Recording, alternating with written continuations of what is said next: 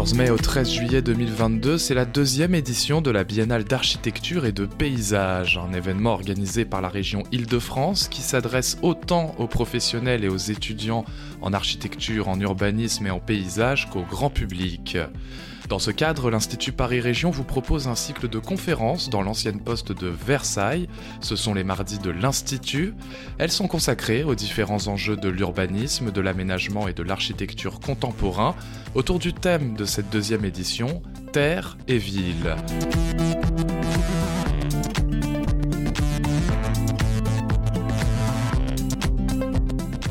Vous écoutez le podcast de la quatrième conférence, Le sol, ressources clés des enjeux de renaturation, enregistré le 7 juin 2022.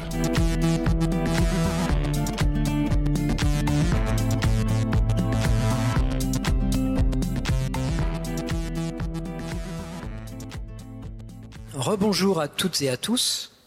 Donc bienvenue à cette table ronde donc, je vous rappelle que nous sommes dans un cycle de table ronde organisé par l'Institut Paris Région durant toute la durée de la biennale.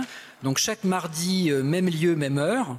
C'est la troisième table ronde de ce type. Nous avons déjà eu une table ronde sur le SDRIF, le schéma directeur régional, et une autre sur le paysage.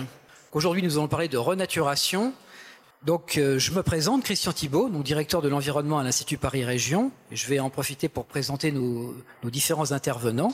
Donc, Monsieur Yann Verling, vice-président de la région en charge de l'environnement. Donc, je vous laisserai bien sûr euh, au début de vos interventions vous présenter un, peu plus, si vous le souhaitez, sur vos activités. Magali Gors, donc directrice de l'ARB, Agence régionale de la biodiversité, département biodiversité de l'Institut Paris Région. Christophe Maillet, qui est le directeur général de l'Agence des espaces verts, Paul Lecroard, urbaniste à l'Institut Paris Région du département urbanisme, aménagement et territoire, Laurent Joffre, donc euh, euh, directeur de projet carrière pour les industriels du plâtre. Donc encore une fois, je vous laisserai présenter euh, un peu plus amplement vos activités. Je voudrais juste dire quelques mots pour introduire la table ronde, mais je ne vais pas parler à la place des intervenants, je vous rassure. C'est juste pour lancer quelques idées. J'espère que, j'espère que vous m'entendez bien. je trouve que le son est assez désagréable. Hein. Donc, renaturation, c'est un, c'est un gros mot et en même temps c'est un mot qui n'est pas complètement nouveau. Euh, mais c'est un mot qui a trouvé une nouvelle actualité au travers de, notamment de la, du, du, plan biodiversité du gouvernement et de la loi climat résilience qui fixe donc l'objectif de zéro artificialisation nette. Le mot renaturation allant de pair avec celui d'artificialisation. Alors tout ça, ce sont des grands mots. Intuitivement, on peut se dire que renaturer, finalement, c'est ajouter de la nature ou rajouter de la nature, alors que artificialiser, c'est enlever de la nature. Encore faut-il s'entendre sur ce qu'on entend par nature. Donc on va voir, je pense d'ailleurs, avec nos différents intervenants, qu'il peut y avoir différentes acceptions et sur la finalité qu'on fixe à cette renaturation. On peut imaginer qu'il y a des gradients, c'est-à-dire qu'on va rajouter un plus ou moins de nature ou qu'on va en enlever plus ou moins. On peut aussi souligner qu'il y a une grande convergence des enjeux.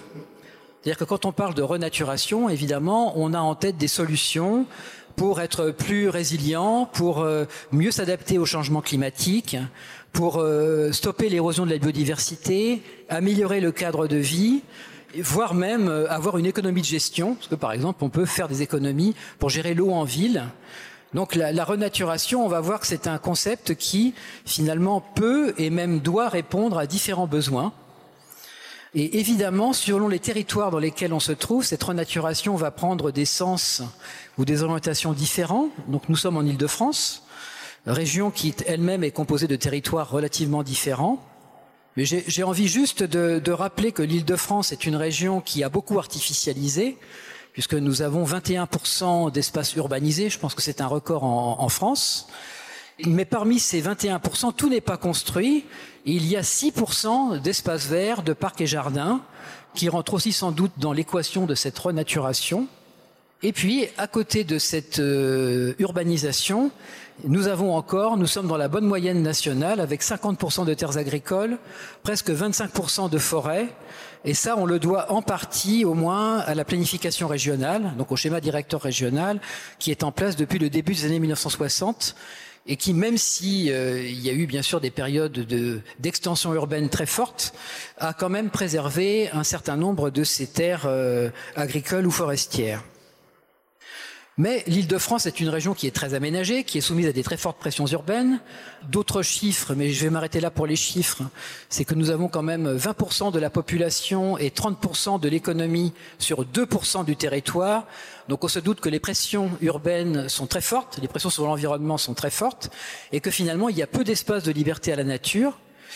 Ce qui nous a conduit d'ailleurs à classer des espaces qui n'étaient pas forcément prévus pour ça au départ, comme des anciennes carrières, en tant que zone naturelle d'intérêt faunistique ou floristique, ce qui nous conduit aussi aujourd'hui à considérer les friches, du moins les friches végétalisées, comme des noyaux de biodiversité, euh, alors qu'elles n'étaient évidemment pas du tout euh, conçues pour ça. Donc beaucoup de questions se posent. Quel sens donner à la renaturation en Ile-de-France? Quelles actions seraient les plus efficaces ou apporteraient le plus de co-bénéfices? Comment enrayer l'érosion de la biodiversité, voire apporter des gains de biodiversité?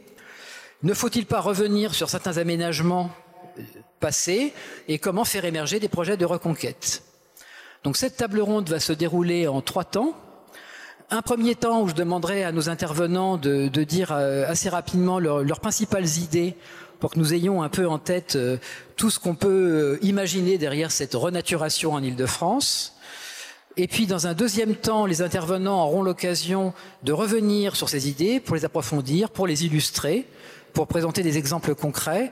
Et dans un troisième temps, nous donnerons la parole à la salle pour vos questions ou des interventions complémentaires. Donc nous allons euh, commencer le premier tour de table et je donne la parole à Monsieur Yann Verling pour introduire euh, cette table ronde. Ben, bonjour à toutes et tous et merci de m'avoir invité pour cette table ronde sur un sujet que je trouve très important euh, parce que j'ai une, une une, une, un tropisme particulier sur la question de la nature et de la biodiversité dans, ma, dans, mon, dans mon portefeuille. Moi, à, la, à la région Île-de-France, j'ai trois, trois sujets. Hein. Vous avez proposé qu'on précise notre, nos fonctions.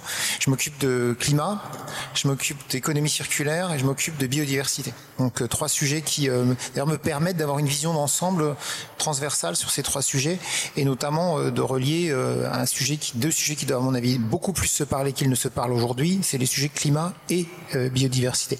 C'est une parenthèse. En tout cas, merci d'avoir organisé cette, table ronde parce que c'est dans le cœur de l'actualité de la région Île-de-France puisque nous avons l'idée de nous doter d'un outil nouveau euh, dont on a déjà parlé dans la presse et dans les médias qui est en cours de, construction qui ça va s'appeler Natura donc c'est un objet euh, un outil qui va devoir euh, amplifier la place de la nature en Ile-de-France et si vous voulez le mettre mot pour aller vite c'est que le potentiel aujourd'hui de nature en Ile-de-France.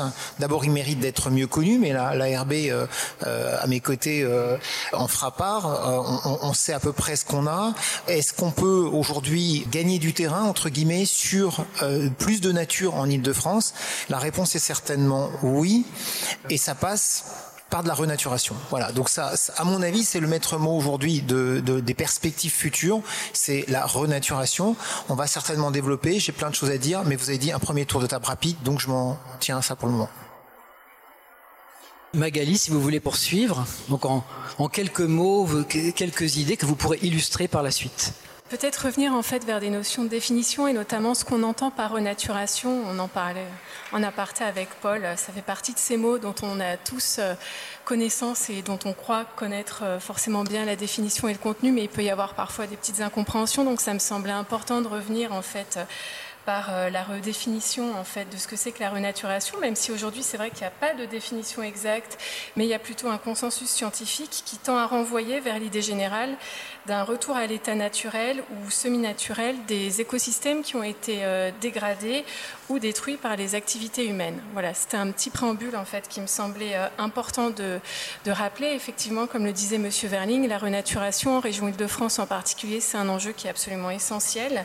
Et en fait, l'objet et les objectifs principaux de cette renaturation, c'est vraiment d'essayer de retrouver une fonctionnalité écologique et une capacité des milieux euh, à s'auto-entretenir et à re-réaliser les cycles naturels du carbone, de l'eau et de l'azote. Voilà, c'était juste euh, un petit, euh, une petite introduction et dire aussi que les termes autour de la nature, de la renaturation ont évolué ces dernières années et c'est vrai que pendant très longtemps on a pas mal parlé de paysagisme, on a aussi parlé de verdissement tout ça sont des sujets qui sont tout à fait dignes d'intérêt et qui sont très intéressants, mais qui sont quand même différents de la renaturation, parce que quand on parle de renaturation, il faut vraiment revenir, comme je disais, vers la fonctionnalité des écosystèmes. On revient sur des notions de pleine terre, de sols qui sont vivants et qui vont pas toujours en fait dans le sens d'un verdissement de la ville et d'une perspective peut-être un peu plus esthétique et, paysagère de la ville. Voilà. Donc c'était des points qui me semblaient importants de vous, de vous le rappeler et aussi redire que dans les termes aussi qui sont un petit peu dans l'air du temps, il y, a, y a, pas mal de verdissement hors sol hein, avec euh, euh, des toitures végétalisées, euh, des bacs pour faire soit de l'espace vert, soit de l'agriculture urbaine. tous ces sujets-là sont extrêmement intéressant et digne d'intérêt, mais on n'est pas dans la renaturation puisqu'on n'est pas sur de la pleine terre et on n'est pas sur des sols qui sont vivants. Voilà, juste un petit point d'intro. Merci Magali. Donc je donne la parole à Laurent Joffre maintenant. Oui, bonjour. Nous, en tant qu'industriels du plâtre, on a une activité d'extraction consiste à, à, exploiter les carrières de gypse en ciel ouvert ou en souterrain. Et à ce titre, on est consommateur pendant une certaine période d'espace naturel et on les restitue à la collectivité après. On a toujours des obligations de restituer au moins dans l'état initial et on vise toujours à améliorer les qualités au niveau de la biodiversité et au niveau de la reconstitution des sols, notamment agricoles. Et je vous développerai quatre exemples de réaménagement et de renaturation qui ont été faits sur des, des sites Paul, maintenant, pour nous expliquer euh, au département urbanisme, aménagement et territoire ce que, vous faites et qu'est-ce que vous entendez derrière ce mot de renaturation? Merci euh, Christian. Euh, je suis ravi d'être euh, ici dans cette expo aussi qui est sur ce sujet. Donc moi je suis Paul Lecroix, je suis urbaniste et depuis quelques années, on va dire, je travaille sur ces questions de, de trame verte et bleue, mais vues d'un point de vue d'urbaniste. Je vais juste dire que ce qui est vraiment important, euh, il me semble, c'est euh, que dans une ville de 12 millions d'habitants, euh, on a des habitants et ces habitants font partie du vivant. Et vraiment, ça, c'est vraiment crucial de ne pas dire, voilà, il y a les petites bêtes d'un côté, la faune la flore, et puis de l'autre côté, les habitants. Je pense qu'il faut qu'on on, on, pense tout, le système ensemble. Euh, l'autre chose, en fait, c'est que euh, on est dans une région dynamique qui s'accroît, qui gagne de la population euh, année après année, et qu'on a donc des besoins euh, à satisfaire en termes de logement, en termes d'équipement, en termes de lieux de travail, en termes de, lieux de loisirs. Et on a vraiment besoin de concilier ça avec moins d'espace. Et je crois que ce défi-là, d'autres métropoles ont essayé de le résoudre, le résolvent peut-être mieux que nous, et je crois qu'on a beaucoup à apprendre euh, des autres dans ce processus. Et moi, je travaille pas mal sur ces questions de comparaison internationale et d'échange d'expériences. Je crois qu'on peut faire venir ça dans notre réflexion, ça nous apportera beaucoup. Voilà, je vais peut-être en rester là puisque je, je voulais montrer deux, trois images et je le ferai tout à l'heure. Merci Paul. Donc maintenant je donne la parole à Christophe Maillet pour ses principales idées. Oui, bonjour à tous. Merci Christian. Donc euh, moi je suis donc directeur général de l'agence des espaces verts. Euh, l'agence des espaces verts, c'est un établissement public qui euh, existe depuis 1976. Donc il a été créé notamment au moment de la création des, villes nouvelles, des grands équipements qui structurent aujourd'hui la, la, région Île-de-France. Et l'objectif, c'était avant tout la préservation des espaces donc ouverts, donc espaces agricoles, naturels et forestiers. Aujourd'hui, en fait, grâce à la région, l'agence des espaces verts gère plus de, de à peu près 15 000 hectares de, de terres, notamment situées euh, dans la ceinture verte, donc dans la, frange euh, périurbaine euh, autour de l'agglomération, du cœur de l'agglomération parisienne. Et je dirais que l'objectif, c'est de protéger par une acquisition, enfin par la région du, foncier. Donc on a une, une action foncière assez importante et c'est vrai que c'est indispensable pour préserver les espaces. Et ensuite, on a une action de valorisation de ces espaces agricoles, naturels et, forestiers, avec une gestion et notamment dans une optique de les ouvrir au public pour euh, faire profiter les, franciliens donc d'un cadre de vie euh, avec euh, des espaces verts. Donc aujourd'hui, on parle, enfin l'agence des espaces verts, finalement, c'est pas une une structure, enfin un département d'une collectivité qui va forcément aménager des espaces paysagers, mais c'est surtout des espaces naturels, donc agricoles, naturels et forestiers. Et je dirais que sur la question de la, renaturation, donc euh, même si euh, Christian l'a dit, euh, on est dans une région qui a encore 75% d'espace agricole et, et, naturel, donc c'est important, mais le cœur de l'agglomération, donc la partie vraiment dense et la ceinture verte, sont, quand même soumis à de fortes pressions. Donc on a un modèle d'urbanisation qui peut sembler un peu aujourd'hui euh, dépassé puisque on a eu euh, une canalisation des rivières, euh, un urbanisme sur dalle avec les villes nouvelles, des coupures de, la fonctionnalité des écosystèmes avec les grandes infrastructures linéaires. Donc ça laisse peu de place à la nature en ville et donc à un fonctionnement des écosystèmes. Donc aujourd'hui, en fait, pourquoi renaturer? Pour moi, déjà, la priorité, c'est de préserver la biodiversité et notamment les sols vivants, avec, euh, comme le disait euh, euh, la directrice de l'ARB, donc un, intérêt de travailler sur la, pleine terre. Le deuxième objectif, c'est aussi de répondre aux attentes des populations en matière de création d'espaces de nature et de bien-être. si aujourd'hui on, on, vit en Ile-de-France, c'est parce qu'on s'y trouve bien et demain on veut encore s'y trouver mieux. Et le troisième point, c'est aussi pour créer une agglomération euh, et des espaces habités qui soient plus résilients euh, face au, changement climatique euh, notamment. Donc bien évidemment, cette renaturation, elle prend pas la même forme selon les types d'espaces qui vont être à considérer. Donc, selon la surface, si on travaille sur une toute petite parcelle ou sur un grand espace, selon que la, la zone à, à, renaturer est en secteur urbain ou en zone très en, grande couronne, et en fonction des enjeux, comme je le disais, euh, selon qu'il y a un intérêt vraiment pour la biodiversité, mais aussi pour un, un intérêt euh, social pour euh, pour les, les, franciliens. Donc il faut un aménagement différencié, une voilà une, une requalification adaptée, et il faut aussi une gestion. Et j'insiste sur ce point parce que c'est vrai que le un espace renaturé sans gestion a posteriori, c'est un espace qui va se dégrader à terme du fait de la pression urbaine. On, le voit, nous, sur les sites que, gère l'Agence des espaces verts, on a beaucoup d'espaces euh, où qui concentrent un certain nombre de dégradations, notamment des dépôts sauvages, des constructions illégales, etc. Donc il faut systématiquement gérer ces espaces. Et je dirais enfin, enfin là c'est le l'agence d'espace vert euh, intervenant euh, sur un certain nombre d'opérations euh, de renaturation on a un coût qui est quand même assez élevé pour ces opérations. Donc il faut déjà peut-être la priorité, c'est de limiter toute forme de d'artificialisation. Et si on se place dans le zéro artificialisation net, peut-être sur la grande couronne et sur une partie, une grande partie de la ceinture verte, c'est déjà de ne pas consommer d'espaces agricoles et, et, naturels. Et puis d'identifier les points, les points noirs, vraiment les, points qui sont bloquants peut-être pour euh, restaurer ces continuités écologiques, faire en sorte que les espaces de nature puissent fonctionner ensemble.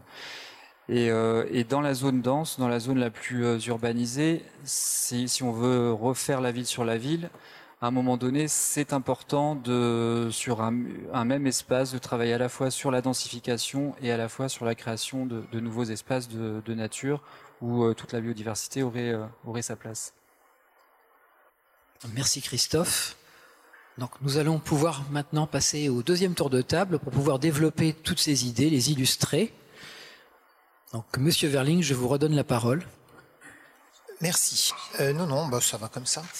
Moi, j'avais quelques quelques remarques euh, un peu à développer par rapport à cette à ce sujet. La première, c'est peut-être d'abord, effectivement, on est dans un parterre, j'imagine, euh, et aujourd'hui euh, de, de, de, personnes averties, mais, mais c'est vrai qu'il y a un travail à faire, euh, et Magali en a parlé tout à l'heure, euh, d'abord, à mon avis, de, de savoir de quoi on parle auprès de tous nos interlocuteurs, qui sont les aménageurs, que sont les élus locaux, quand on parle de nature et de biodiversité. Moi, j'ai une expérience d'élu local euh, qui s'est exprimée à plusieurs reprises dans des enceintes qui sont des conseils municipaux ou, au conseil régional où je vois qu'il y a, toujours quand on est en surface des choses, bien sûr, hein, pas quand on est un spécialiste, une confusion entre espace vert et biodiversité, espace de nature, espace vert.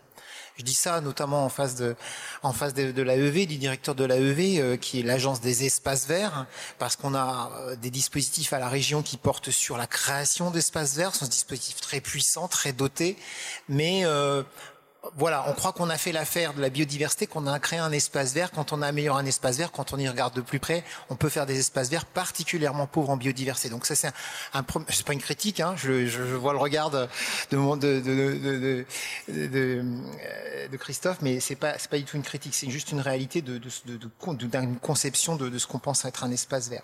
Ensuite, euh, deuxième remarque, c'est que euh, la main de l'homme n'est pas forcément nécessaire. Euh, ça, je crois que moi, je l'ai constaté à plusieurs reprises. J'habite dans le 15e arrondissement de Paris, qui est traversé, comme beaucoup d'autres arrondissements de Paris, par ce qu'on appelle la ceinture verte, la petite ceinture verte, euh, qui est un espace qui a été rouvert au public euh, et qui a perdu en biodiversité par rapport à d'autres morceaux de la petite ceinture verte qui est resté fermé au public et qui, est beaucoup plus riche en biodiversité. C'est-à-dire que des fois, quand on laisse un espace vivre sa vie, entre guillemets, sans, sans présence humaine, c'est terrible à dire, je vous regarde parce que vous avez dit l'humain est, un élément intégrateur à, intégrer dans le et en même temps et en même temps la réalité réelle, factuelle, et c'est pas euh, Magali qui me contredira, c'est que la nature n'est jamais plus heureuse que quand on la laisse tranquille. Et, les espaces les plus riches en biodiversité sont souvent des espaces qu'on a laissés en totale quiétude.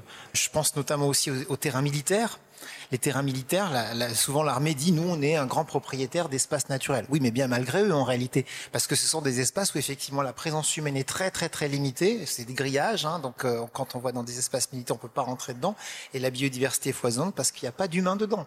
Donc euh, c'est une réalité. Je, dis, je, je, sais que ça peut heurter les, les, interlocuteurs qu'on a, mais c'est quand même une réalité. Donc c'était des, remarques euh, préalables que je voulais faire.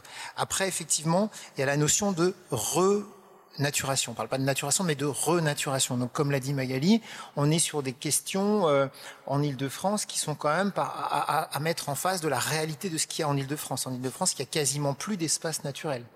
Au sens, alors, au sens de l'UICN, l'Union internationale de la conservation de la nature, qui a une définition très large euh, de, de, ce qu'on appelle une aire protégée, 25% euh, du territoire francilien est considéré comme un espace, des espaces, des aires protégées. Presque 30. Presque 30 maintenant. Voilà, on a encore progressé parce qu'ils intègrent dans leur conception d'un espace favorable à la biodiversité, ce qu'on appelle les parcs naturels régionaux, par exemple, qui couvrent quand même presque déjà 25% du territoire francilien. Donc ça va très vite. Mais quand on regarde D'abord, ce que nous, on, enfin, définit dans nos, dans nos nomenclatures euh, des espaces euh, naturels ou semi-naturels, c'est 2% du territoire, d'après les chiffres qu'on m'a donnés. Et quand on regarde encore plus précisément ce que sont les espaces en forte protection, on tombe à 0,6% du territoire. Donc d'abord un, si demain on a des aménagements à faire, par pitié, moi je me battrai euh, avec la dernière énergie pour qu'on ne touche pas un seul mètre carré euh, de ces derniers petits espaces naturels, les 2% et encore plus les 0,6%. Et puis ensuite, effectivement, le potentiel de gain plus tard, ce sera forcément de la renaturation. Mais de la renaturation euh, où euh, bah, il faudra voir à quel, comme vous l'avez dit, à quel gradient on va aller, jusqu'à où on va aller dans la renaturation. Il faudra être assez pragmatique.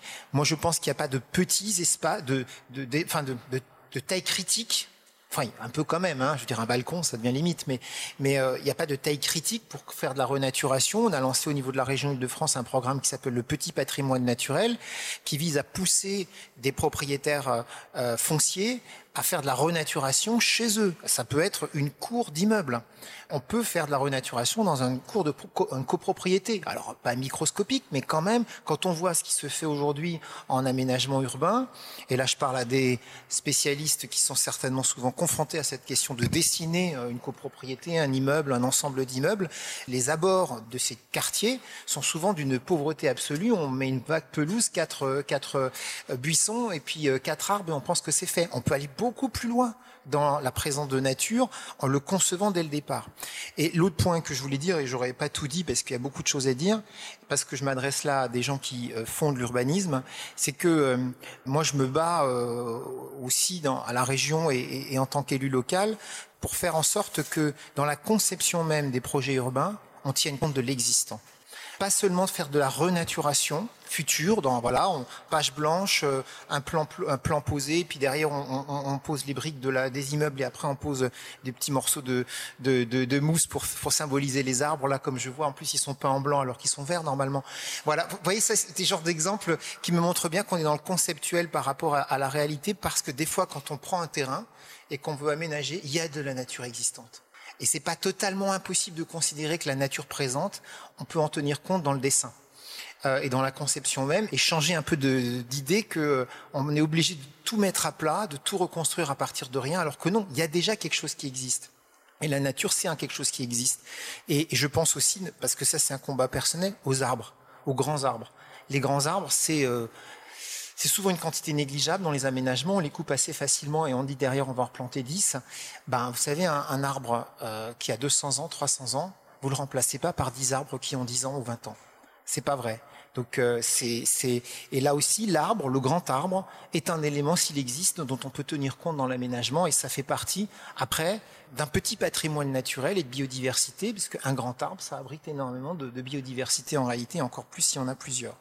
Voilà et puis le dernier élément c'est que l'Île-de-France est un endroit qui fait barrière par rapport à des enjeux plus globaux notamment euh, aujourd'hui au niveau français, au niveau du territoire européen, la, biodiversité s'est beaucoup appauvrie et on a besoin de reconstituer des trames vertes, des trames bleues, des trames de circulation de la biodiversité qui n'a pas de frein. Et l'île de France, dans sa conception même, est un endroit qui fait vraiment blocage. Donc on a besoin aussi, avec cette renaturation un petit peu interstitielle, de recréer euh, cette capacité pour les plantes et pour, la, et pour les animaux de pouvoir circuler et donc tous les petits espaces qu'on va pouvoir recréer de renaturation dans l'île de France, aussi méandreux soient-ils, seront utiles pour euh, des enjeux plus globaux de circulation des espèces. Merci beaucoup. Alors là, c'est les diapos que j'avais prévus pour le premier tour de table, Christian. Mais en tout cas, à l'image, vous voyez, en fait, on est sur la commune de la Bièvre, dans le 91, et c'est la rivière de la Bièvre, en fait, euh, qui a été euh, réouverte et, et reméandrée. Et on voit bien qu'on peut faire des exercices de renaturation qui aujourd'hui sont vraiment euh, très poussés et très pointus. En fait, c'est quand même à la fois un défi technique et, et, surtout financier, mais cette image, elle était là pour illustrer qu'aujourd'hui, en fait, on sait renaturer. Voilà. Sur la diapo suivante, ça illustrait le, mon propos sur le fait que quand on parle de renaturation, on est au-delà du verdissement et je vous montrer quelques images de nature, si je puis dire, qui sont très intéressants, mais qui sont pas de la renaturation, donc je ne vais pas revenir dessus. Et voilà, là je voulais vous dire effectivement qu'on s'est presque renaturé. Là c'est une autre illustration, on est à Sarcelles, on est sur le Petit Rhône. Donc vous avez un, une image avant-après. Donc à gauche c'est avant et ensuite euh, en 2014 il y a eu là encore une réouverture du Petit Rhône.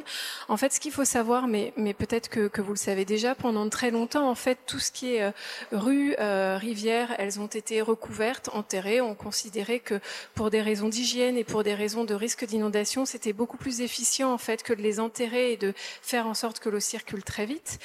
Et c'est comme ça que là, au cœur de Sarcelles, des gens qui ne savaient pas du tout qu'il y avait un rue qui passait sous leurs euh, pieds, en fait, il y a eu des zones d'inondation. Euh, je crois que c'était en, en, 2005. Apparemment, il y avait euh, jusqu'à 1,50 m de niveau d'eau et c'était assez surprenant parce que les habitants ne savaient pas du tout qu'il y avait une rivière sous leurs pieds. Et je trouve aussi que cette image est intéressante parce que quand on parle de renaturation et aussi de biodiversité au sens large, euh, quand on travaille sur les territoires, c'est vrai qu'en général, c'est pas forcément la première préoccupation qui traverse l'esprit des élus qui ont énormément de problématiques à gérer en parallèle, euh, du logement, euh, des transports, de l'habitat et autres. Et souvent, en fait, on a réussi en fait à, travailler en fait sur tout ce qui est biodiversité et renaturation à travers la gestion de l'eau dans la ville, puisqu'il y a une vraie emprise en fait sur l'espace public et en retravaillant en fait sur tout ce qui est gestion des eaux et en particulier des eaux de pluie, ça permettrait d'être un levier pour également intervenir sur euh, le levier de la place de la biodiversité en ville et de la renaturation.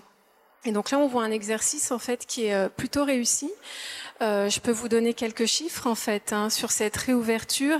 On a 1500 mètres carrés de prairies mésophiles, 1800, 1800 pardon mètres carrés de prairies humides.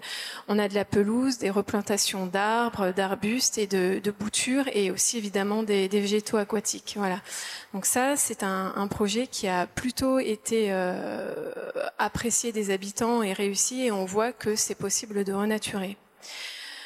Je voulais aussi vous parler, euh, mais Monsieur Verling l'a déjà fait et, et vous avez euh, explicité les chiffres que je voulais également dire. On parle de renaturation, mais effectivement, avant de renaturer, je pense qu'il faut réfléchir en fait à notre politique de d'imperméabilisation des sols. Et je pense que c'est important de réfléchir à la sobriété de la consommation de l'espace et d'anticiper en fait sur la renaturation. Euh, la renaturation, elle ne doit pas servir de prétexte à la, destruction en fait de surface de nature. Là, sur cette euh, photo, on voit, je crois que sur la photo de droite, on a à Bretigny, on est sur une euh, sur un, paysage de, de prairie urbaine, et sur la gauche, vous voyez vraiment une zone commerciale avec sa, sa, desserte routière qui est très peu fréquentée. Il faut avoir essayé, en tout cas, de tenter d'avoir une, une réflexion en amont. Et effectivement, comme je pense qu'on va pas mal le dire autour de cette table ronde, c'est d'avoir vraiment une bonne connaissance de l'existant pour éviter de, reconstruire avant de détruire. Euh, là, en tant que représentante de l'Agence régionale de la biodiversité, euh, je repasse un petit message qui n'est pas très optimiste, mais c'est aussi la réalité des chiffres. Hein. En Ile-de-France, sur la première quinzaine de notre siècle, on a 41% euh, des oiseaux qui ont disparu sur les oiseaux communs.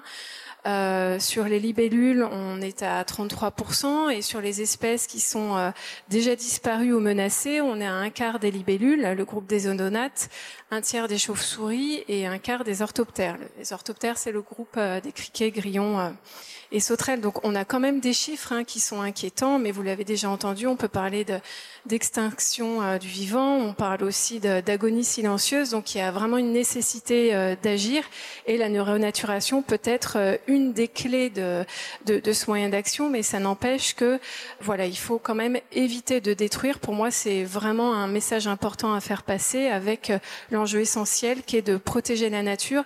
Vous avez évoqué, euh, Monsieur Verling, euh, tout ce qui relève de des chiffres en ile de france avec à peu près 30% d'espaces protégés et, deux quand on est en protection forte. Alors du coup, dans le tour de table, on n'a pas encore évoqué des outils que vous connaissez peut-être, hein, tout ce qui est euh, euh ZAN, zéro artificialisation nette, que Christian a évoqué en introduction, euh, la séquence ERC, éviter, réduire, compenser. Il y a aussi tout ce qui est droit de préemption. Il y a basculer dans les plus les zones qui sont en AU, en N. Enfin voilà, on a déjà pas mal de dispositifs qui existent mais qu'on a parfois du mal un petit peu à faire vivre sur les territoires. Et l'enjeu reste vraiment de ne pas imperméabiliser. Voilà, c'était quelque chose qui me semblait euh, important à dire. Pour conclure, je voulais juste vous présenter une autre diapo en fait sur euh, notre ambition en matière de renaturation en fait jusqu'où on est prêt à aller. C'est vrai que renaturer c'est un coût comme je le disais un peu plus tôt. Euh, là, on a euh, deux images et deux projets euh, qui sont extrêmement différents. sur la gauche, en fait, c'est une image des jardins joyeux qui se trouvent dans le quartier de la Maladrerie à Aubervilliers.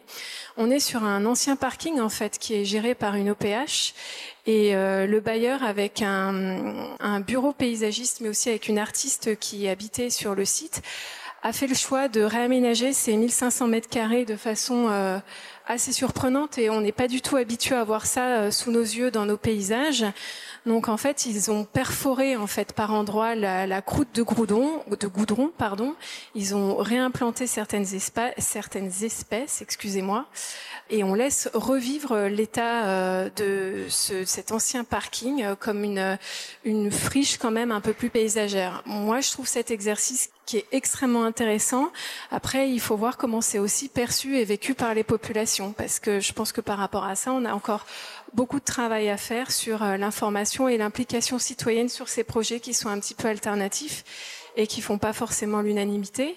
Et sur euh, l'image de droite, là, on est sur la corniche des forts à Romainville. Euh, on est à deux kilomètres hein, du périphérique, donc on est vraiment très très près de Paris. Et euh, donc là, vous voyez, en fait, c'est la partie de la corniche des forts qui n'a pas été réaménagée. On est dans une espèce de jungle urbaine. Euh, moi, je trouve que c'est aussi un paysage qui est extrêmement intéressant à, à voir et à vivre. Après, c'est pas un usage d'espace vert ou d'espace de nature très classique. C'est pas évident d'aller pique-niquer. D'ailleurs, on n'a pas le droit, en fait, d'y aller. euh, c'est compliqué de faire des promenades avec des enfants, mais voilà, est-ce qu'on est prêt, en fait, à laisser effectivement des espaces euh, vivre leur propre vie dans euh, des lieux en fait qui sont quand même très fréquentés et des endroits où il y a quand même un besoin en fait d'accessibilité en espace vert. Pour conclure en fait mon propos, je voudrais citer Virginie Maris que vous connaissez peut-être, c'est une chercheuse écologue qui travaille au CNRS qui est spécialisée sur euh, les écologies des populations et euh, ce qu'elle dit, c'est que, elle, je la cite, car le génie du vivant, c'est qu'il résiste à toutes les tentatives d'appropriation, de domestication et de contrôle, qu'il est toujours plus agile que nous dans cette bataille. Voilà. Moi, je trouve que c'est une réflexion qui est assez intéressante. Je pense qu'il y a probablement des, des, mosaïques qui restent à inventer, qui sont faites euh, d'espaces de sanctuarisation, de zones de retrait, de transition et surtout de, de cohabitation pacifique. Mais euh, pour finir par rapport aux chiffres que j'avais indiqués et qui peuvent parfois euh, nous donner une petite pointe de pessimisme, il y a quand même un effet qui est assez important, c'est que même si effectivement il faut absolument euh, parler et de biodiversité et en même temps de changement climatique, l'avantage en fait sur la biodiversité et sur le vivant en général, c'est qu'il y a une réactivité en fait qui est très rapide. Il n'y a pas l'inertie en fait par rapport à notre force de puissance euh, aussi longue en fait que, ce qu'implique en fait la lutte contre le changement climatique. Donc euh, la porte est ouverte et, voilà, si on arrive à bien travailler, on peut réussir à changer les choses assez vite. Merci Magali. Alors c'est vrai que j'ai peu parlé finalement du ZAN, zéro artificialisation nette, mais c'était volontaire, puisqu'en fait ce soir nous voulions parler de renaturation de la manière la plus libre possible, sachant qu'il y aura une table ronde dans ce même cycle qui sera consacrée au ZAN le, le mardi 5 juillet. Voilà. Donc Monsieur Joffre, je vous donne la parole. Je vous donne également la télécommande. Appuyez sur le triangle vert en haut, comme ça vous serez plus à l'aise. Je vais vous parler du gypse d'abord, puisque le, notre, euh, le plâtre, c'est issu du gypse. Le gypse en Ile-de-France, Ile-de-France représente 70% de la réserve nationale de gypse. Ile-de-France, le bassin parisien, il y a 42 millions d'années, c'était une gigantesque cuvette dans laquelle le gypse s'est déposé comme par évaporation, comme du sel. Et plus on va vers le centre du bassin parisien, plus le gypse s'est déposé en qualité, en, en quantité importante. Plus on s'en va vers les bords, soit de l'est, soit de l'ouest, moins on a de gypse et moins il est de bonne qualité. Donc on a 70% de la réserve en Ile-de-France et l'Île-de-France assure 50% de la production de produits en plâtre. Le plâtre, chez nous, enfin chez vous, chez tout le monde, c'est utilisé dans la construction, dans la rénovation énergétique des bâtiments, à 75% pour ces deux premières activités, et puis aussi dans l'industrie du ciment, ce qui n'est pas négligeable puisque on intervient à peu près à entre 10 et 15%, et dans l'agroalimentaire et l'agriculture. Le, gypse a une, le plâtre a une caractéristique intéressante, c'est qu'il est recyclable à l'infini. Vous prenez une plaque de plâtre, vous la broyez, vous la recuisez, vous en refaites du, vous, la vous la remouillez, vous refaites du plâtre. Donc la filière s'est engagée dans du recyclage euh, il y a une quinzaine d'années. En 2008, on recyclait à peu près 10 000 tonnes de gypse par an, de plâtre par an. Maintenant, on est à peu près à 130 000 tonnes. Et depuis, on, a fait, on est un peu moins de 1 million de tonnes de recyclage. Sur une consommation annuelle qui varie entre 3 et 4 millions de tonnes par an. Je vais vous parler maintenant de trois exemples de, réaménagement ou de renaturation. Deux dans le, en Seine-et-Marne, une en, en Seine-Saint-Denis et une dans le Val d'Oise. La Solorette, c'est une, ancienne exploitation de gypse qui est à côté de Meaux, qui avait des impératifs de l'époque, qui consistaient surtout à retrouver un paysage à l'équivalent de l'initial, d'avoir un, écosystème qui soit le plus proche possible de l'initial et aussi d'avoir un jeu, un rôle important au niveau de la régulation des eaux de surface. Ces raménagements ont été faits par des remblaiements successifs pour, un, assurer une bonne infiltration de l'eau, avoir un, une topographie qui permette de, retrouver le paysage et d'avoir un milieu qui permette d'avoir une, biodiversité intéressante au niveau des espèces d'arbres et au niveau de la, faune. Vous avez là, sur, ces, cette diapositive, le avant-après.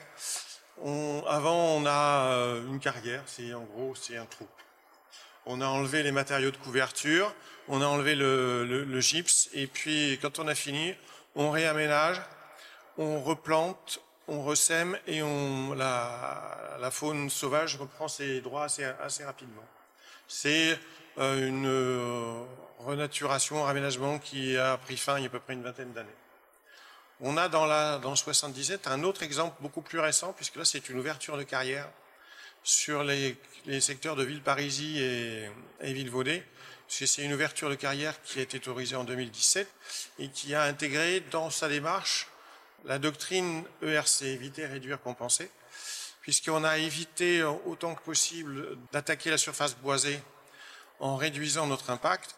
On a préservé des espaces boisés qui étaient en vieillissement naturel, sans intervention, sans intervention de l'homme.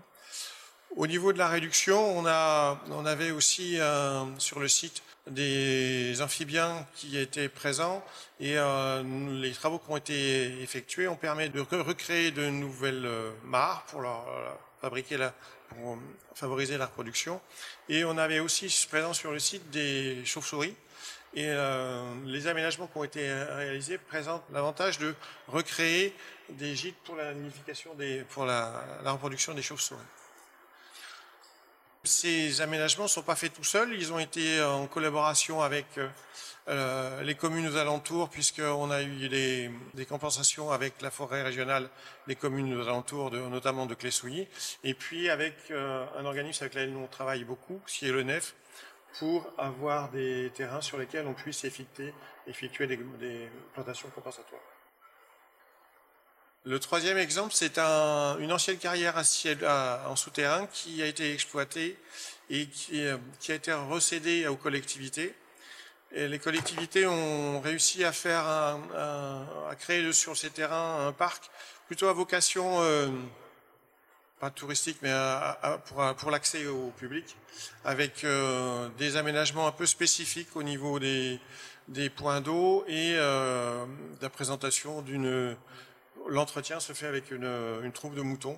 C'est des aménagements qui ont été ouverts, qui ont été réceptionnés cette année.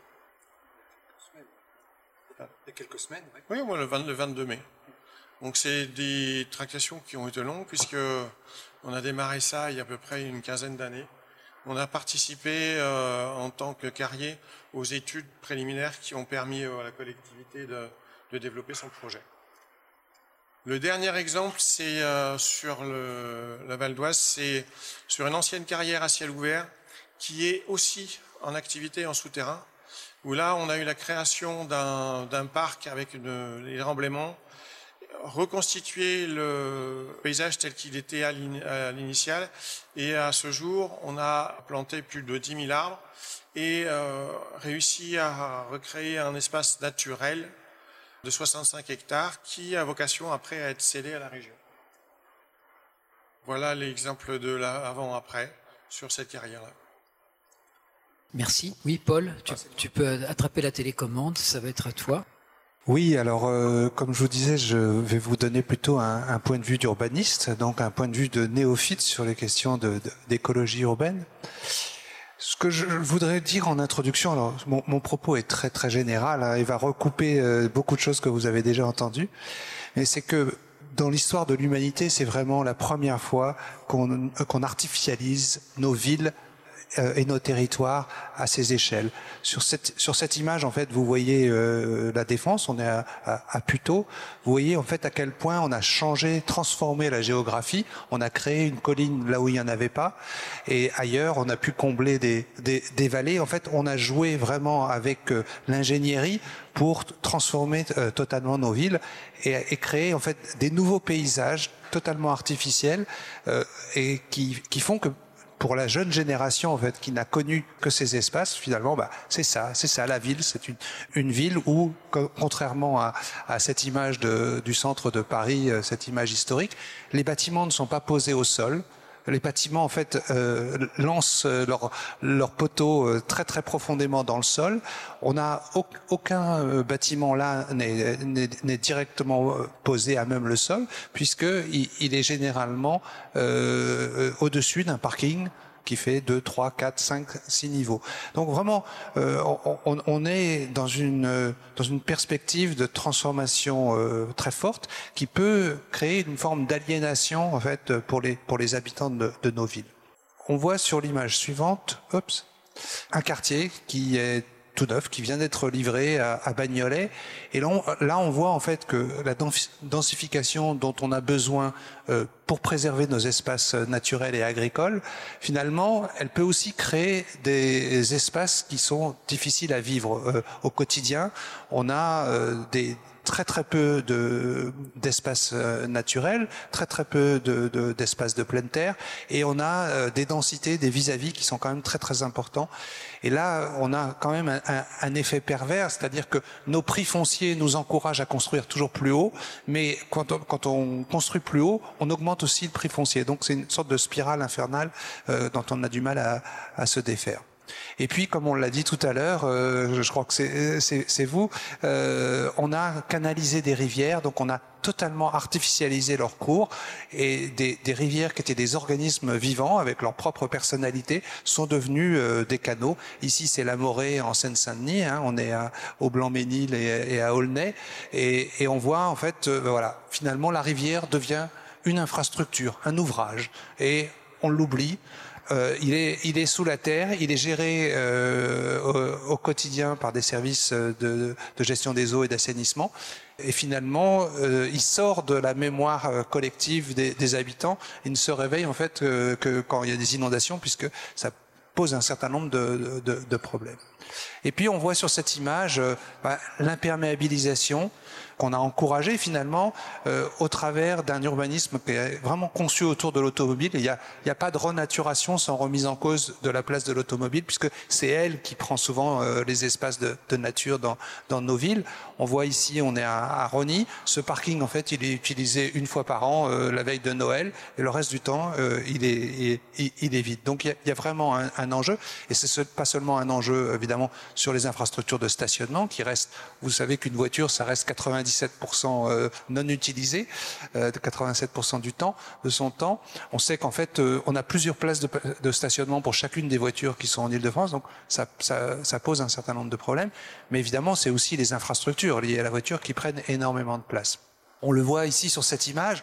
Euh, nos métropoles, en fait, sont des grosses machines à fragmenter l'espace, à isoler les espaces euh, les, uns des autres.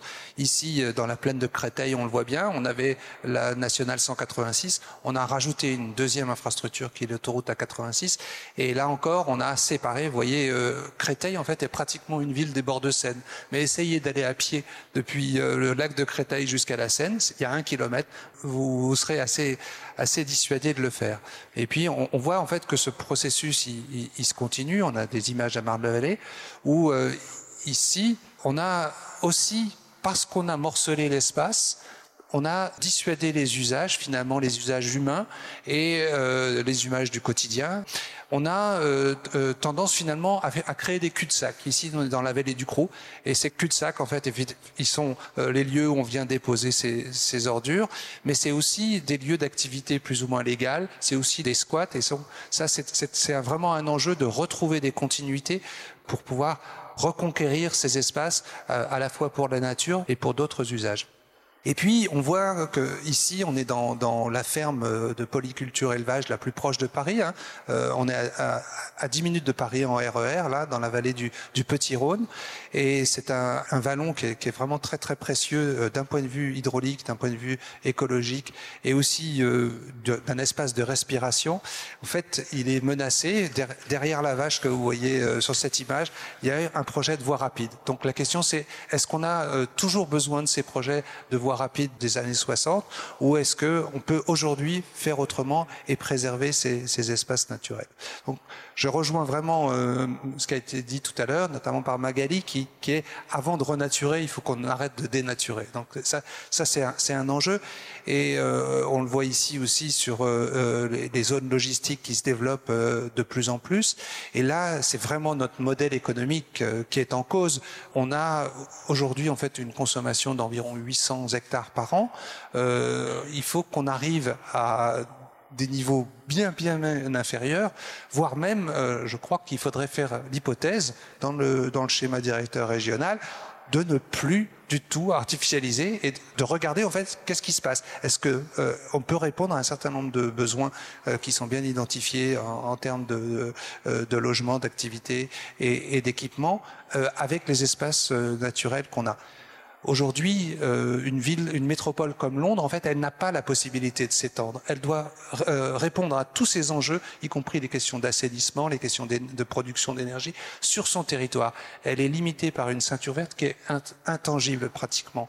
Et donc, euh, ça, ça, oblige à raisonner autrement. Alors, ça peut avoir des effets pervers. C'est à, à, nous de, de, de, de mesurer ça, je crois. Et puis, je me dis, bon voilà, on est euh, aujourd'hui dans une, une situation euh, de crise de notre modèle. Euh, ça c'est intéressant parce que c'est euh, les deux caractères chinois qui expriment le mot de, de crise. Et, euh, et la, la, crise en fait en, en chinois, c'est aussi une opportunité. Et c'est Wei Ji. Et donc c'est vraiment la, catastrophe et l'opportunité, la chance pour faire autrement. Et je crois qu'on est vraiment dans une situation aujourd'hui où peut-être qu'on peut euh, imaginer d'autres façons de faire. Et d'autres façons de faire, pour faire très très court, pour moi en tout cas en tant qu'urbaniste et, pour nous à l'Institut, c'est vraiment de retrouver la géographie. On a euh, une géographie qui est très forte. Tout à l'heure, on a parlé des, millions d'années euh, de, euh, du gypse. On a quatre plateaux étagés en Ile-de-France qui ont été disséqués par le, réseau hydrographique et qui créent une très forte structure. Mais ces, éléments du relief, qui sont souvent restés naturels, sont en passe d'être effacés par ces, cette artificialisation de ces infrastructures que euh, je montrais tout à l'heure, mais aussi simplement d'être euh, masqué par, euh, par des bâtiments trop hauts. On a vraiment besoin de, de travailler sur cette structure. Certaines anciennes carrières, d'ailleurs, euh, euh nous y aident, et on voit, en fait, retrouver la géographie, c'est retrouver le socle naturel et travailler avec euh, l'infiltration, notamment, de, de l'eau dans, dans le socle. Et puis, euh, on a vu qu'on avait euh, des espaces qui sont morcelés aujourd'hui, des espaces naturels, des espaces de, euh, de, loisirs, des espaces verts. Et puis, est-ce qu'on peut pas les relier et en les reliant, en fait, travailler sur la renaturation? Donc, en donnant euh, du sens, c'est des continuités écologiques, des continuités faunistiques, des, continuités paysagères, et puis aussi des continuités physiques, pour les, notamment pour les piétons et pour les, pour les vélos. Et c'est un peu la philosophie qui est derrière le, projet de, parc des hauteurs qu'on a initié euh, avec Est Ensemble il y a, cinq ou six ans. L'idée, c'est vraiment retravailler toute cette corniche euh, du plateau de, Romainville, étoffer les espaces verts euh, qui sont existants, se servir de ces espaces verts pour régénérer les tissus urbains mitoyens, mais aussi créer une grande liaison paysagère qui relie ces différents espaces et qui leur donne du sens. On a là des espaces verts comme les buttes Chaumont euh, ou, ou, le parc euh, Jean Moulin-les-Guilans, pardon, à, à, à, Montreuil ou le parc de Montreux ou la Corniche des Forts, en fait, qui pris isolément sont des petits espaces. Si on les met en réseau, tout d'un coup, euh, on arrive à un espace global de 320 hectares. Et là, ça commence à faire euh, sens à l'échelle métropolitaine, d'autant que euh, dans un rayon d'un kilomètre autour de cet espace, on a à peu près 900 000 habitants. Donc on a vraiment des besoins d'un espace vert, comme euh, Magali euh, l'évoquait tout à l'heure, qui sont, qui sont importants.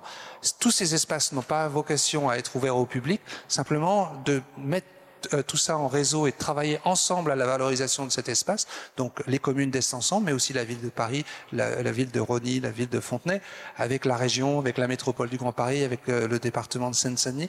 ça permet en fait de, de, de, créer vraiment quelque chose qui, qui peut avoir du, du, du sens. Et puis, on, on, on, a un institut développé euh, ce, ce, concept. On est en train de, de, de, de l'étudier. Euh, là encore, avec l'Agence des espaces verts, la région et la métropole du Grand Paris, euh, l'idée de projet pilote pour une métropole nature. Donc, un, un programme euh, d'études qui qui vise à valoriser ces grands euh, sites euh, naturels et culturels, ces grands sites paysagers de, de l'île de France, et à les, à les mettre en réseau on a ici euh, une image en fait de ce qu'on a appelé, mais c'est vraiment une plateforme de discussion, une plateforme de renaturation pour le futur aussi, qui est donc euh, ce, ce, qu'on a appelé provisoirement le grand parc des trois plateaux de l'est parisien, euh, le plateau de Romainville, le plateau d'Avron qu'on évoquait, et le plateau de l'Aulnois qui lui encore a un certain nombre de, de, de de carrières et d'espaces naturels vraiment intéressants à, à relier et à mettre en valeur. Donc, on a euh, proposé ces, ces, ces, projets et on, on, on travaille aujourd'hui à, à, les concrétiser, à voir si les collectivités sont prêtes à, à y aller. Parce que ce qui, ce qui est important, et, ça c'est vraiment nouveau euh, en Ile-de-France, c'est que euh, il, y a, il y a 20 ans, on avait des communes euh, isolées. Aujourd'hui, on a des communes qui se sont regroupées en, en entités intercommunales, euh, des territoires dans la métropole ou des communautés d'agglomération et de communautés de communes en dehors, et qui ont aujourd'hui la capacité de porter ces projets, en tout cas de les penser. et, et peut-être de les gérer plus tard. Donc c'est vraiment euh, euh, une situation assez nouvelle. Il y a 20, 25 ans, en fait, pour ma part, j'ai travaillé sur le plan vert régional il y a 25 ans. On proposait ces projets, il n'y avait pas de porteurs en fait, euh, notamment dans l'agglomération. L'agence des espaces verts était prête à prendre en charge des grands espaces dans la ceinture verte, mais à l'intérieur même de, la métropole, c'était beaucoup plus difficile. Et puis voilà, donc on, voit ici, on peut s'appuyer sur des, réalisations récentes, comme euh, là c'est euh, les coteaux d'Avron qui sont juste à côté du, plateau d'Avron que Laurent vous présentait tout à l'heure.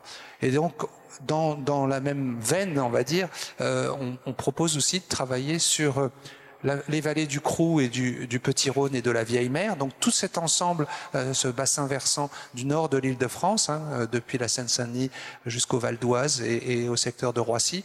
Et là, il y a un potentiel vraiment euh, important de mise en réseau, de mise en continuité, à la fois donc hydraulique, écologique, paysagère et, et physique, qui peut être intéressante. Et pour terminer, je voulais juste évoquer deux, deux ou trois choses. D'une part, c'est qu'on a un gros trou dans la raquette euh, aujourd'hui euh, parce qu'on a des parcs euh, nationaux à l'échelle de, la, France entière. On a des parcs naturels régionaux, notamment en, Ile-de-France. L'Île-de-France a été assez pionnière en, la matière, en créant des espaces à forte valeur paysagère et, patrimoniale, ou en, les, ou en les valorisant. Mais on n'a pas de parc naturel périurbain. Et aujourd'hui, on n'a pas d'acteurs dans le périurbain qui sont capables de par, euh, à partir en fait des espaces naturels, d'avoir des de monter des projets de territoire. Et, euh, dans la zone urbaine, là, on n'a euh, pas, pas d'outils de, vraiment qui soient de nature à préserver et à mettre en valeur ces, ces grands espaces et ces grandes continuités. À, l'étranger, il y a des expériences qui sont euh, intéressantes, comme euh, le, parc paysager de Lemscher, que beaucoup euh, de vous connaissent peut-être dans la Roue, qui est développé depuis une quarantaine d'années maintenant, et qui crée vraiment tout un ensemble d'espaces. Et vous serez surpris en fait d'entendre que ce parc qui, euh, qui réunit euh, toutes les villes de, de, la Roure, qui est un parc sur 70 km de long, le long d'une vallée euh, dont l'écologie a été entièrement restaurée. Ce, ce, parc, il a été financé au titre du développement économique, parce que les villes de la Roure, qui étaient en crise il y a, il y a 30 ans, ont trouvé cet argument qui était finalement la qualité de vie dans la Roure, elle est liée à la, capacité de mettre en œuvre ce grand, ce grand paysage et qui est aussi un facteur d'attractivité pour les entreprises. Donc c'est un, élément intéressant. On a, oui, alors là c'est un projet un, peu différent, mais qui est assez spectaculaire de renaturation. Certains d'entre vous le, connaissent peut-être, parce qu'on a, on a beaucoup publié dessus. La Chong, la, la, la, rivière qui était enfouie à Séoul, en plein cœur du Séoul historique. Elle était enfouie non seulement sur un, boulevard de, de, deux fois cinq voies, mais un viaduc de deux fois quatre voies que vous voyez sur cette image. Et aujourd'hui, en fait, euh, elle a été entièrement transformée. On s'est débarrassé de l'autoroute, on s'est débarrassé aussi du trafic qui allait avec euh, l'autoroute. Aujourd'hui, on a un, espace public, alors c'est une, sorte de fausse naturation puisque le, projet est à mi-course. L'eau qui circule dans cette rivière est une eau qui est recyclée parce que l'eau euh, naturelle en fait est trop polluée. Mais disons que euh, c'est vraiment un, un, une étape euh, majeure et à partir de ce projet, toutes les villes coréennes ont renaturé leurs leur rivières, on, on, les, les, ont redécouvertes. Il y a vraiment un, un, programme national qui est très très intéressant euh, en, en, Corée euh, sur ce sujet. Voilà, je j'en reste. Merci. J'espère que j'ai pas été trop long. Merci Christophe d'avoir patienté. Vous avez la parole. Merci. Donc euh, je vais être peut-être plus rapide puisque l'agence des espaces verts est en charge notamment de la mise en œuvre des programmes euh, régionaux. Donc on est vraiment un opérateur technique. Et dans ce cadre-là, d'ailleurs, on remercie euh, l'Institut Paris Région pour ses analyses précieuses, puisque ça nous permet de d'identifier les sites sur lesquels on doit on doit travailler euh, dans la durée. Donc euh, là, je vous ai remis les trois axes stratégiques du partenariat entre la, la, région et l'agence des espaces verts. Donc le troisième item correspond à la reconquête donc des espaces et à la création de grandes continuités. Donc effectivement, c'est un sujet qui était un petit peu moins euh, prégnant euh, à l'origine de la création de l'agence, mais depuis quelques années, effectivement, on s'inscrit pleinement dans cette euh, dynamique. Et euh, on a donc là, je vous ai remis la carte euh, avec la ceinture verte. Donc c'est ce, cet espace périurbain sur lequel euh, l'agence intervient plus spécifiquement. Et vous avez en vert donc les, les, sites sur lesquels les propriétés régionales sur lesquelles l'agence intervient plus spécifiquement. Alors on l'a dit, Laurent Joff le disait tout à l'heure, il y a un certain nombre de sites anciennes carrières, enfin avec un passé industriel, donc qui ont été reconvertis et aujourd'hui qui sont euh, gérés par l'agence, euh, puisqu'il s'agit de propriétés régionales.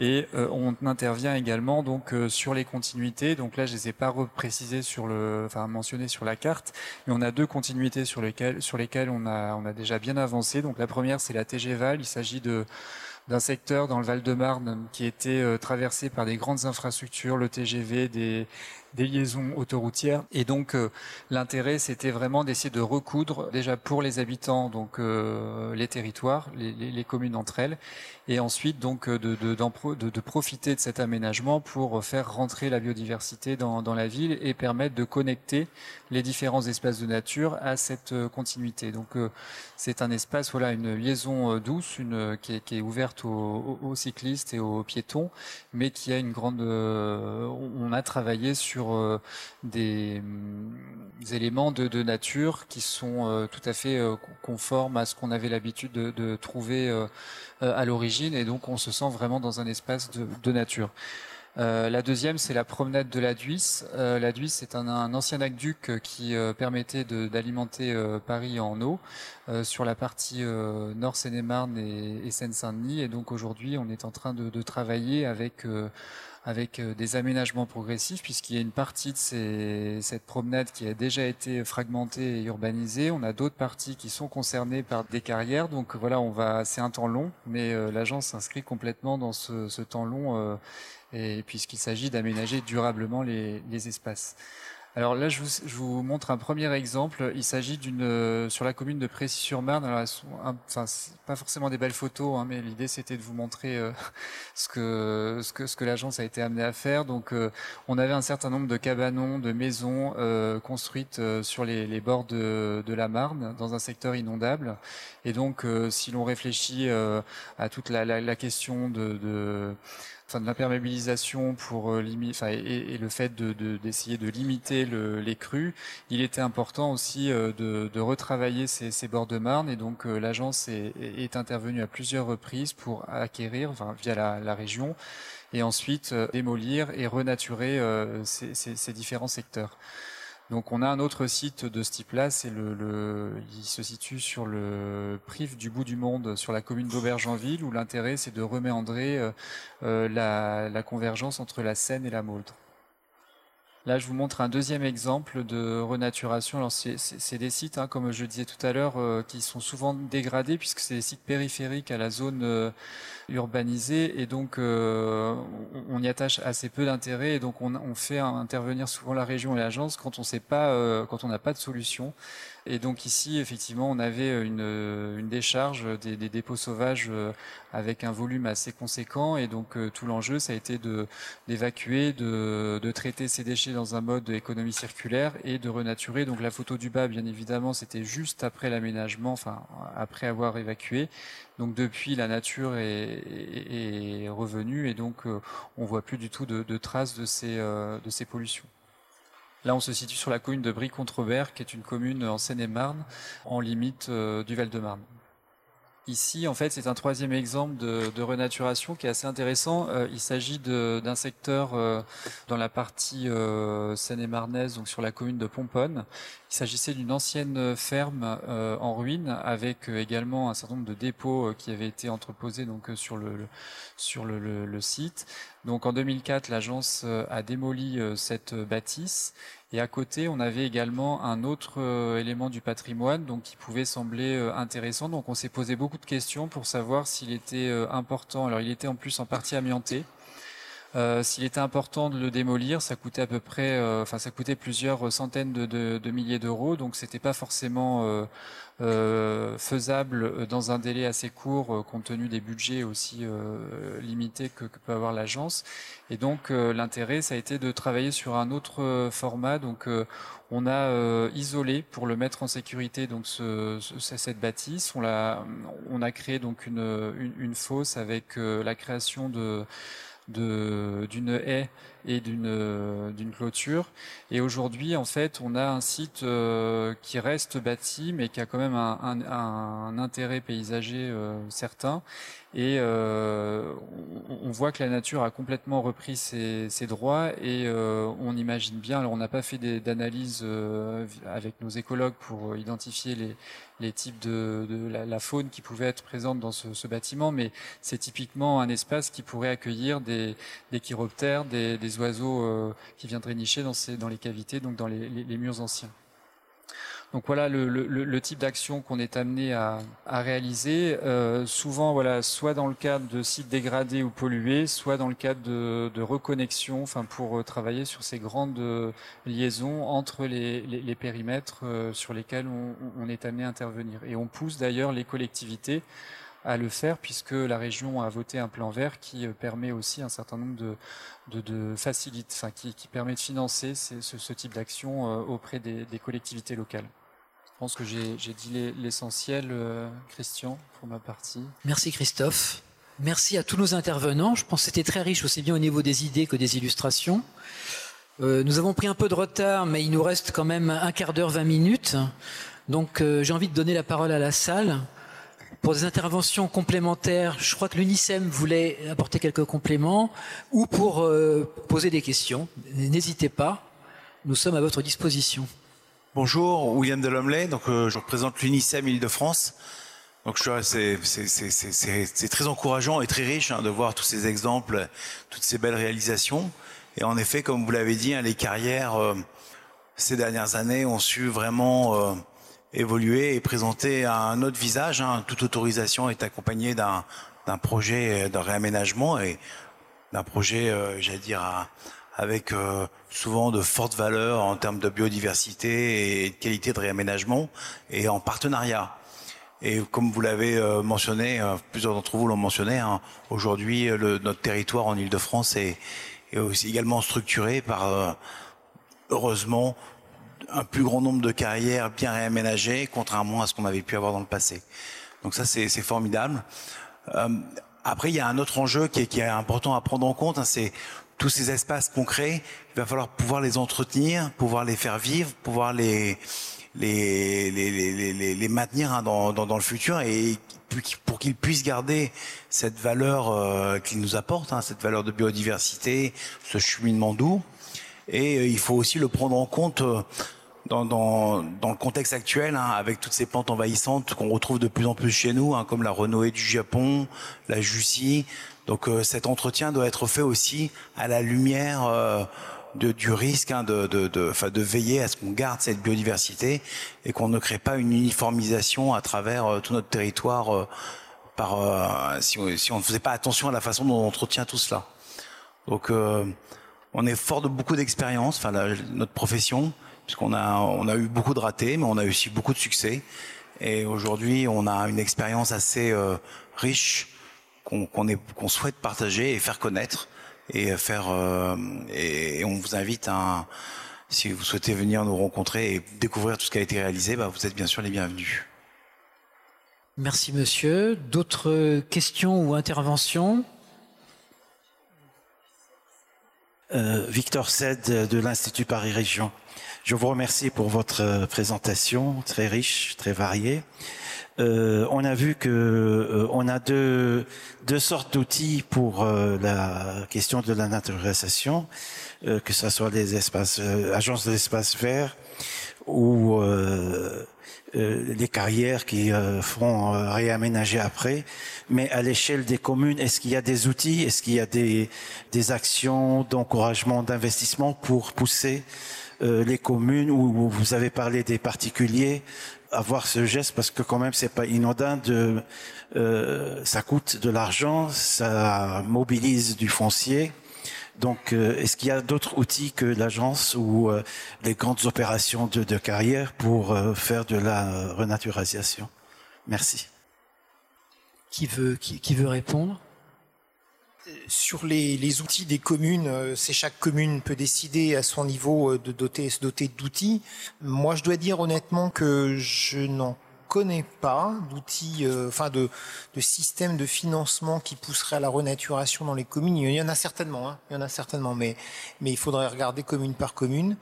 Euh, Peut-être que vous, savez, mais, en tout cas, ce que je vous ai dit tout à l'heure, c'est que la région Île-de-France vient de lancer un dispositif qui s'appelle le Petit Patrimoine Naturel, qui est un dispositif qui vise d'abord à, à, inviter euh, tout propriétaire foncier, hein, c'est communes, copropriétés, entreprises, tous ceux qui ont un foncier sur lequel ils pensent possible de faire de la renaturation. Et alors on a après nous, euh, la première chose c'est la labellisation, c'est-à-dire qu'on reconnaît que cet espace peut être, est ou peut être euh, renaturé. Et ensuite, euh, nous on a à la région Île-de-France, on a des dispositifs financiers différents, enfin ça dépend le projet après, où on peut financer de la renaturation. Mais encore une fois, ça coûte et ça coûte pas tant que ça. Enfin, ça dépend ce qu'on veut faire. Mais euh, déjà, comme je l'ai dit tout à l'heure, euh, laisser un peu faire, ça coûte pas ça. Hein. Donc laisser un peu faire, mais ça demande quand même euh, un changement de, point de vue. C'est-à-dire qu'il faut que les gens acceptent, par exemple dans une copropriété, que l'espace qui était tout, joli, tout nickel, bien tondu, bien propre, devienne un espace un petit peu plus, je sais pas comment le qualifier, mais de de plus original, quoi, en tout cas. Mais vous savez, j'avance, ça me donne envie de rebondir sur le propos de Magali tout à l'heure qui disait que les gens ont un problème d'acceptabilité, on voit bien les, les pieds d'arbre, ce genre de choses, etc. Oui, dans un premier temps. Mais au bout d'un moment, les gens acceptent. Et après avoir accepté, ils ont envie de ça. Parce qu'ils commencent à voir revenir un certain nombre de choses qu'ils avaient vu disparaître, des espèces, des coquelicots, des papillons, etc. et donc il y, a une, demande au bout d'un moment. En fait, on s'habitue à tout. On s'habitue malheureusement à la disparition de la biodiversité. Les enfants qui voient pas d'oiseaux, ils n'avaient pas connu le fait qu'il y avait des oiseaux. Euh, mais quand on revoit la nature venir, eh ben on s'habitue aussi. Donc en fait, bon, cette notion d'accepter. En tout cas, nous on a des dispositifs, notamment le. Je pense aussi au, au budget participatif d'Île-de-France, c'est jusqu'à 10 000 euros par projet. Avec 10 000 euros, on peut déjà faire pas mal de choses sur une petite copropriété en matière de renaturation. Euh, voilà, mais encore une fois, en termes d'investissement, c'est pas forcément tant que ça. Par contre, après, il y a un petit peu de, fonctionnement, d'animation. Ça, c'est un autre sujet. Ça, c'est un autre. Il faut que quelqu'un s'en occupe un petit peu quand même.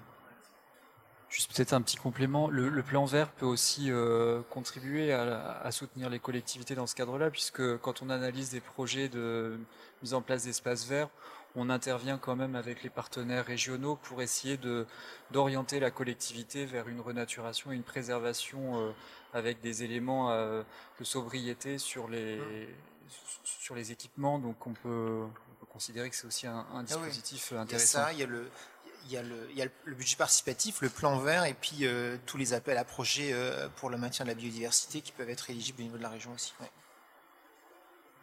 Et les, les, espaces humides, les zones humides. Il y avait une autre question. Oui, oui, j'ai une question. Alors, moi, je suis venu à cette conférence, je suis paysagiste, euh, j'interviens un peu dans la région. Euh, je suis venu à cette conférence sur le thème de la renaturation, mais ça me fait penser à un autre thème qui est de plus en plus actuel, qui s'appelle le réensauvagement. Est-ce que certains d'entre vous, alors Madame de l'ARB a probablement euh, bien la, la, notion en tête, dans certaines capitales, dans certaines régions européennes, euh, qui diffèrent beaucoup de la France en termes de gestion d'espace naturel, en France on met pas sous cloche, on concilie, c'est ce que vous avez dit. Euh, par exemple, en Hollande, on va mettre sous cloche et on va se dire, OK, cet espace maintenant est inaccessible aux humains et on pousse la démarche même plus loin en réintroduisant ce qu'on appelle la mégafaune, des choses qui, euh, enfin des choses, des animaux qui n'existent plus depuis euh, quelques années. Alors quand je pense à la réserve foncière qu'on a avec Monsieur des carrières, voilà, ou l'AEV qui est un acteur foncier, est-ce que à l'échelle de la région, vous avez euh, une réflexion sur ce thème-là de réensauvagement? Moi, je ne sais pas, on peut pas forcément parler de réensauvagement, mais par contre, sur les sites euh, propriétés régionales, on essaie de, concilier les usages, et donc sur des sites euh, de grande envergure, quand on a plusieurs hectares, je pense notamment au Bois Saint-Martin, euh, sur le, en limite euh, Val-de-Marne, Seine-et-Marne, euh, Seine-Saint-Denis, euh, Seine-et-Marne. L'intérêt, c'était d'identifier des secteurs. Justement, on pourrait laisser des îlots de sénescence, ne pas forcément laisser les les, les usagers enfin, circuler dans tout l'espace. Par contre, ça nécessite beaucoup de pédagogie, parce que c'est vrai que c'est c'est une zone tellement dense que les, populations locales ont envie de nature et c'est pas toujours euh, facile de, concilier euh, les deux. Donc euh, voilà, on, envisage dans ces périmètres de, réserver des espaces pour qu'il y ait moins d'interventions possibles, mais c'est un, chantier en fait qui, démarre et il, va falloir le, mettre les moyens en matière de pédagogie pour que les, citadins comprennent qu'ils ne peuvent pas se promener partout. Le bois Saint-Martin est un excellent exemple. Je vous invite à y aller. D'ailleurs, enfin, vous verrez pas grand-chose, vous n'avez pas le droit d'y aller partout. Donc, euh, mais... Euh, Sébastien Cornu, Tersen Développement. On est sur une entreprise de recyclage et de valorisation des déchets du bâtiment. Euh, je voulais apporter un, petit complément ou une petite information sur les outils financiers rebondir à la fois sur ce que M. Maillet euh, présentait sur la résorption des, dépôts sauvages, puisque c'est un des axes sur lesquels on travaille avec, euh, avec la région. Un des outils qui va permettre de faciliter cette renaturation, c'est notamment l'outil qui va permettre la résorption des dépôts illégaux, c'est la REP, la responsabilité élargie du, euh, du producteur dans ce qui va se mettre en place prévoit une partie de son financement va être directement fléchée et dédiée à la résorption des dépôts illégaux. Alors ce n'est pas forcément de la renaturation, mais c'est la première étape dans un certain nombre de sites, l'évacuation de l'ensemble des, euh, déchets et des dépôts illégaux de, de déchets du bâtiment c'est la première étape pour pouvoir ensuite faire de la renaturation. Donc là, on a déjà un premier outil financier qui est en train de se mettre en place et qui va se mettre en place euh, cette année. Merci. D'autres questions ou interventions? Merci euh, Christian de me laisser la parole.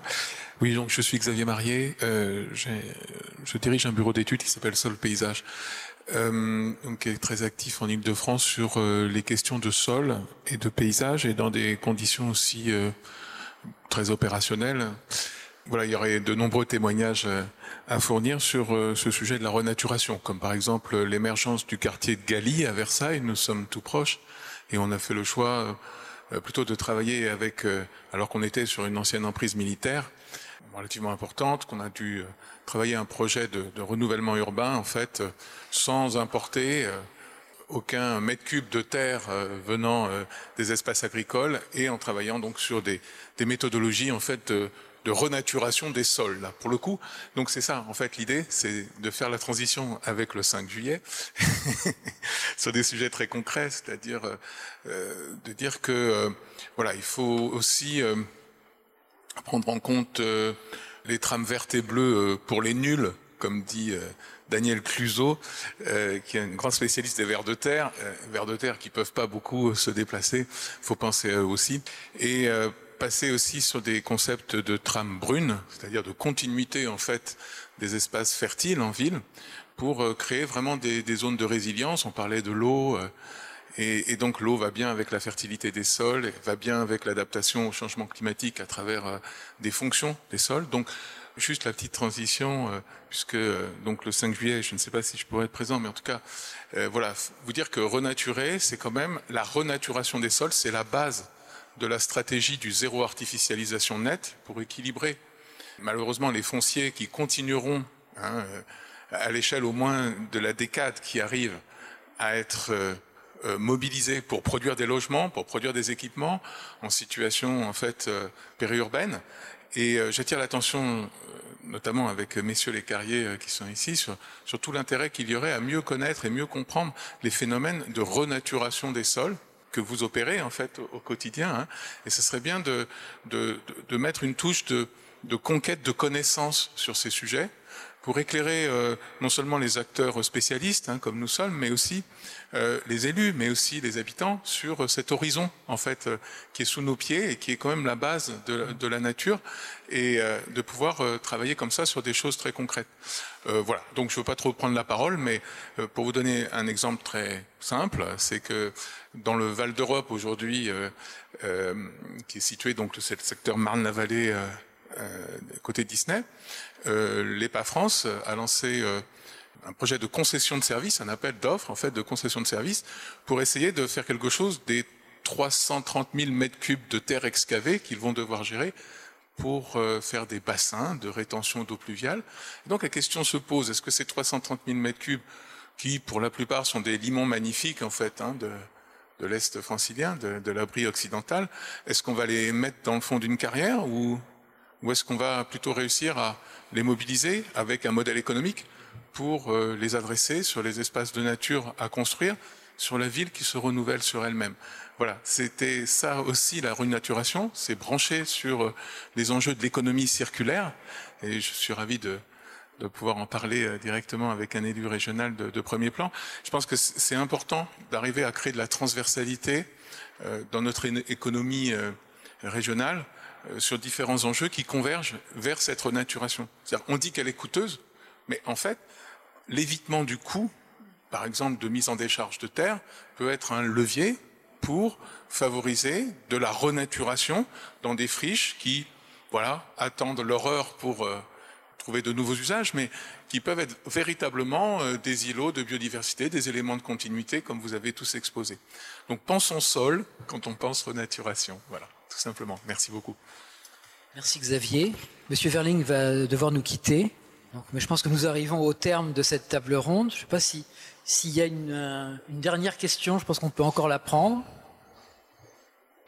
Merci pour votre attention. Moi, j'aimerais faire juste euh, une, deux petites remarques en fait sur la question de la concurrence de l'usage des sols. On voit bien euh, que ces sols qui sont parfois fertiles, parfois qui pourraient être fertilisés, ils sont en concurrence avec on a vu euh, l'habitat, on a vu les infrastructures et, d'autres.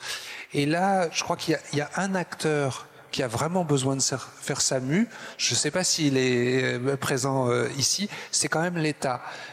L'État, en fait, qui gère beaucoup de fonciers en Ile-de-France on a ces anciennes autoroutes dont on, a parlé peut-être, qui sont en fait c'est des centaines d'hectares en Ile-de-France, les autoroutes qui ne seront jamais construites.